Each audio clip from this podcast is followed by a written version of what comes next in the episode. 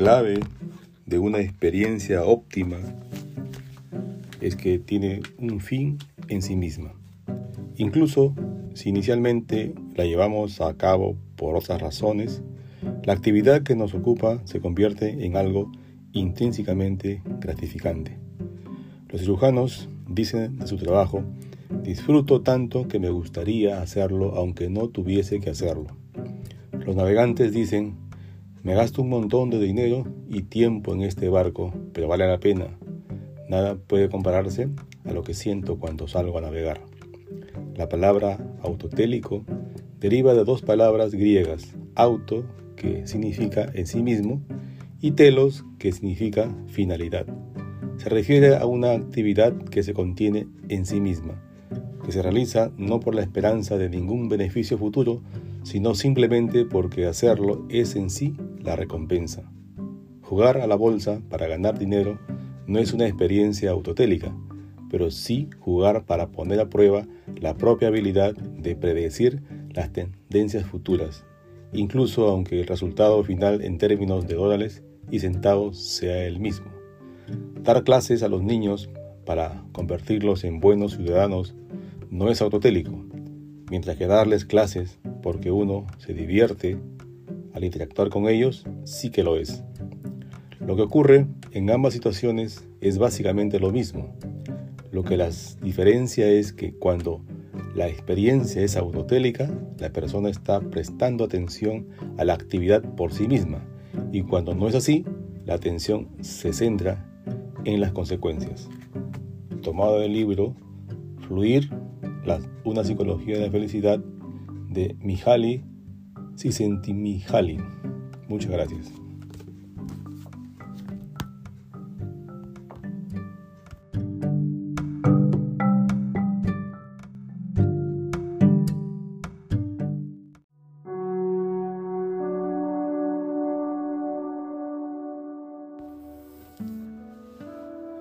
Giacomo Rossini, el compositor de Guillermo Tell y de otras muchas óperas, tiene una excelente comprensión del cual es la relación que existe entre la música y el alimento. Lo que el amor es al corazón, el apetito lo es al estómago. El estómago es el director que dirige y anima la gran orquesta de nuestras emociones. Si la música modula nuestros sentimientos, igual lo hace la comida, y todas las artes culinarias del mundo se fundamentan en ese conocimiento. Heinz Meyer Lisbitz, el físico alemán que ha escrito recientemente varios libros de cocina, repite la misma metáfora musical.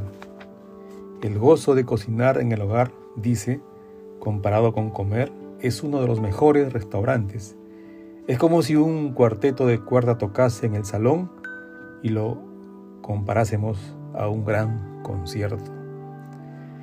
Durante los primeros 100 años de historia de los Estados Unidos, la preparación de los alimentos era un asunto serio.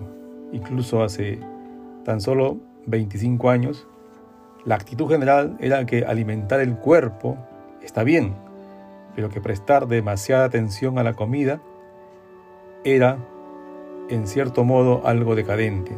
Por supuesto, en las últimas dos décadas la tendencia se ha invertido tan exageradamente que las dudas anteriores sobre los excesos gastronómicos parecen estar casi justificados. Ahora somos gourmet y amantes del buen vino y nos tomamos los placeres como gourmets del paladar tan seriamente como si fuéramos los ritos de una nueva religión. Proliferan las revistas de gastronomía, las secciones de alimentos congelados de los supermercados están repletas de platos culinarios, esotéricos y todo tipo de cocineros realizan espectáculos populares en la televisión. No hace muchos años, el arte culinario italiano o griego se consideraban como la cumbre de las cartas exóticas. Ahora uno encuentra restaurantes vietnamitas, marroquíes o peruanos en cualquier parte del país donde hace una generación uno no hubiese podido encontrar nada más que filete con patatas en un radio de unos 150 kilómetros de la redonda. De los muchos cambios que han tenido lugar en los Estados Unidos en las últimas décadas, pocos han sido tan sorprendentes como en lo que concierne al alimento. Comer, como el sexo, es uno de los placeres básicos que reconoce nuestro sistema nervioso. Los estudios realizados por el Ministerio mediante Busca Personas han mostrado que incluso en nuestra sociedad urbana altamente tecnológica, la mayoría de gente todavía se siente feliz y relajada a la hora de comer, aunque mientras estén sentados a la mesa carezcan de alguna de las otras dimensiones de la experiencia del flujo, tales como la concentración, la sensación de fortaleza o de autoestima, pero en cada cultura el simple hecho de ingerir calorías se ha transformado con el tiempo en una forma de arte que ofrece disfrute y también placer. La preparación del alimento ha evolucionado en la historia según los mismos principios que todas las demás actividades de flujo.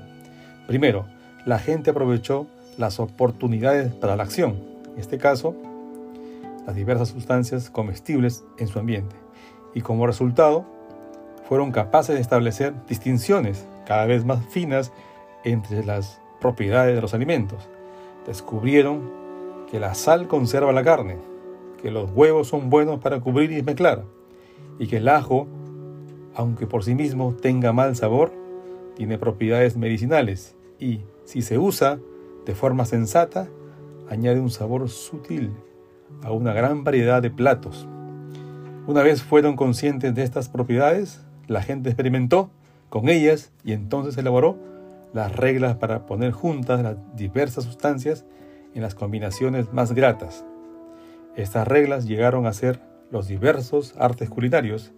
Su variedad ofrece un buen ejemplo de la casi infinita gama de experiencia de flujo que puede evocarse con un número relativamente limitado de ingredientes comestibles. Mucha de esta creatividad culinaria estaba destinada a los paladares de los príncipes, con referencia a Ciro el Grande, que gobernó Persia hace unos 25 siglos. Genofonte escribe, quizás con un toque de exageración, los hombres viajan por toda la tierra al servicio del rey de Persia, buscando bebidas que puedan agradarle, y diez mil hombres se esfuerzan en crear hermosos manjares para que él los coma. Pero la experimentación con el alimento no se restringió a las clases dirigentes. Las mujeres campesinas de Europa Oriental, por ejemplo, no estaban listas para su boda a menos que hubieran aprendido a cocinar una sopa diferente cada día del año. En nuestra cultura, a pesar del reciente interés sobre el arte culinario de la gastronomía, mucha gente apenas distingue qué se pone en la boca y por ello pierden la ocasión de gozar de una fuente potencialmente rica de disfrute. Para transformar la necesidad biológica de alimentarnos en la experiencia de flujo, hay que empezar con prestar atención a lo que uno come. Asombra y también desalienta cuando los invitados se tragan el alimento preparado con gran cuidado sin dar muestra de haber reparado en sus virtudes. Qué derroche de experiencia se refleja en esta insensibilidad. Desarrollar un paladar discriminativo como cualquier otra habilidad, requiere la inversión de energía psíquica, pero la energía empleada se devuelve multiplicada por muchas veces en una experiencia más compleja. Las personas que realmente disfrutan comiendo desarrollan con el tiempo interés por un arte culinario, en especial desean saber su historia y sus peculiaridades. Aprenden a cocinar en ese estilo no solo platos únicos, sino comidas enteras que reproducen el ambiente culinario de la región. Si se especializan en la comida del próximo oriente, saben cómo hacer el mejor hummus, dónde encontrar la mejor tahini o la berenjena más fresca.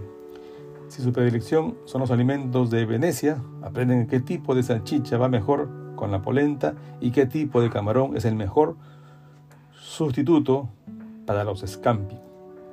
Como todas las otras fuentes de flujo relativas a habilidades corporales, como el deporte, el sexo y las experiencias estéticas visuales, el cultivo del gusto solo conduce al disfrute si uno toma el control de la actividad.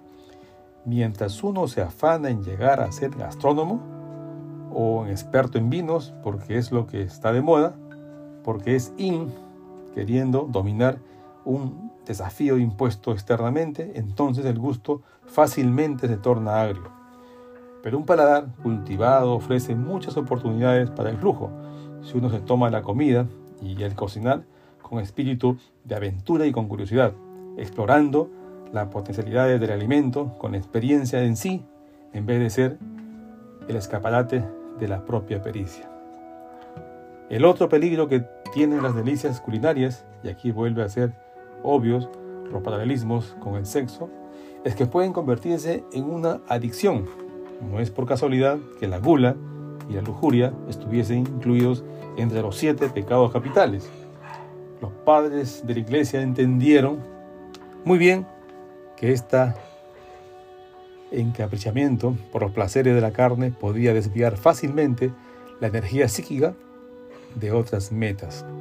La desconfianza de los puritanos hacia el disfrute se relaciona con el temor razonable de que cuando la gente probase aquello que estaba programado genéticamente para ser deseado, la gente querría más y se alejaría de las rutinas necesarias de la vida cotidiana para poder satisfacer sus apetencias.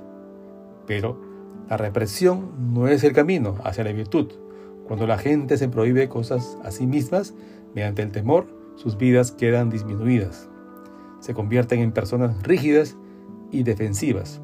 Sus personalidades dejan de crecer. Únicamente mediante una disciplina libremente elegida, la vida puede ser disfrutada y mantenida todavía dentro de los límites de la razón. Si una persona aprende a controlar sus deseos instintivos, no, no porque tiene que hacerlo, sino porque quiere, podrá disfrutar de sí mismo sin llegar a ser adicto. Un devoto fanático de los alimentos es aburrido, tanto para sí mismo como para los demás, al igual que la asceta que rehúsa disfrutar de su paladar. Entre estos dos extremos hay bastante espacio para mejorar la calidad de la vida. En lenguaje metafórico, para varias religiones, el cuerpo es el templo de Dios o la embarcación de Dios, imágenes que incluso un ateo debería ser capaz de comprender. Los órganos y células integradas que constituyen el organismo humano son un instrumento que nos permite estar en contacto con el resto del universo. El cuerpo es como una sonda llena de, de dispositivos sensibles que trata de obtener información de cualquier lugar del espacio. Es mediante el cuerpo como nos relacionamos con los unos, con los otros y con el resto del mundo. Mientras esta conexión por sí misma puede ser bastante obvia, lo que tendemos a olvidar es lo agradable que puede ser. Nuestra maquinaria física ha evolucionado para que cuando usemos sus dispositivos sensoriales nos produzcan una sensación positiva y la totalidad del organismo resuene en armonía. Pero darnos cuenta de la potencialidad del cuerpo para el flujo es relativamente fácil. No se requieren talentos especiales ni grandes sumas de dinero. Todos podemos mejorar la calidad de vida al explorar una o más dimensiones ignoradas de nuestras capacidades físicas. Por supuesto, es difícil para cualquier persona alcanzar altos niveles de complejidad en más de un dominio físico. Las habilidades necesarias llegar a ser un buen atleta, un bailarín o un gourmet de la vista, los sonidos o el gusto son tan difíciles de desarrollar que uno no tiene energía psíquica suficiente en su vida para dominar más de uno. Pero seguramente es